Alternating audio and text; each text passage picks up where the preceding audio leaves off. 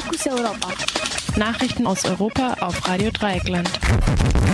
Da sind die Fokus Europa Nachrichten von Dienstag, dem 31. Januar 2017. Zunächst in der Übersicht neues Regierungsprogramm in Österreich vorgestellt.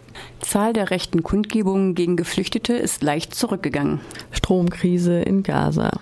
Die Große Koalition in Österreich hat am gestrigen Montag ihr neues Regierungsprogramm vorgestellt.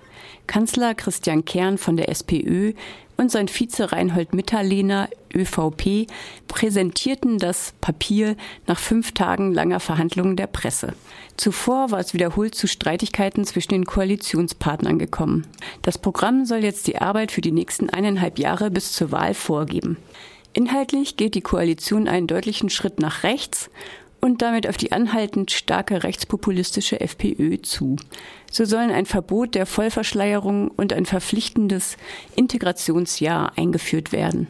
Insgesamt setzt man in den Bereichen Sicherheit und Integration viel mehr auf Sanktionen. Zusätzlich zur verstärkten Videoüberwachung soll auch die Fußfessel für sogenannte Gefährder eingeführt werden, während die Grenzkontrollen auch durch Beförderungsunternehmen ausgebaut werden. Bei der Arbeitsmarktpolitik vereinbarte die Koalition einerseits bei den Themen Mindestlohn und Arbeitszeitflexibilisierung den Sozialpartnern noch eine weitere Chance zur Einigung zu geben. Innerhalb von fünf Monaten soll eine Neuregelung stehen, die ansonsten gesetzlich eingeführt werden soll. Ziel ist ein Mindestlohn von 1500 Euro.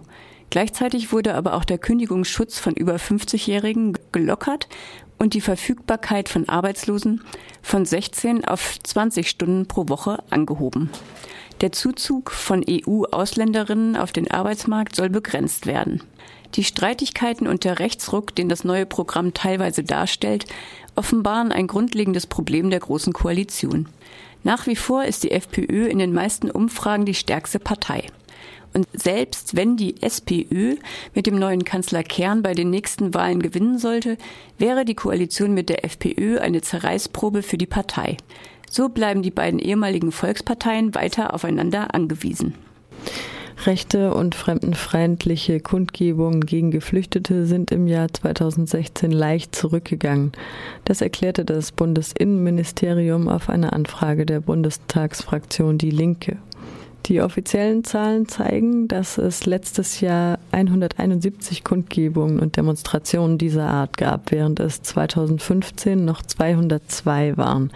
Interessant ist dabei, dass der größte Teil dieser Veranstaltungen, nämlich 132, im ersten halben Jahr 2016 stattfanden. In der zweiten Jahreshälfte waren es dagegen nur 39. Unklar ist, wie hoch eine mögliche Dunkelziffer ist und welche Aktionen genau in die Zählung eingegangen sind. Die linken Abgeordnete Andrea Jolige erklärte auf die Auskunft, die Zahlen mögen zwar zunächst beruhigen. Klar sei aber auch, Zitat, dass Fremdenfeindlichkeit und Rassismus in Teilen der Bevölkerung auf einmal verschwunden sind. Die NPD versuche weiterhin zu mobilisieren und auch die Rechtsrock-Szene sei aktiv. Seit Wochen leiden die Menschen in Gaza unter einer Stromkrise. Die Versorgung reicht für gerade einmal vier bis sechs Stunden am Tag, dann aber zum Teil mitten in der Nacht, wenn die Menschen nichts davon haben. Gegen die schlechte Versorgungslage gab es bereits größere Proteste. Die Stromversorgung ist neben der prekären Wasser- und Lebensmittelversorgung eines der Hauptprobleme in Gaza.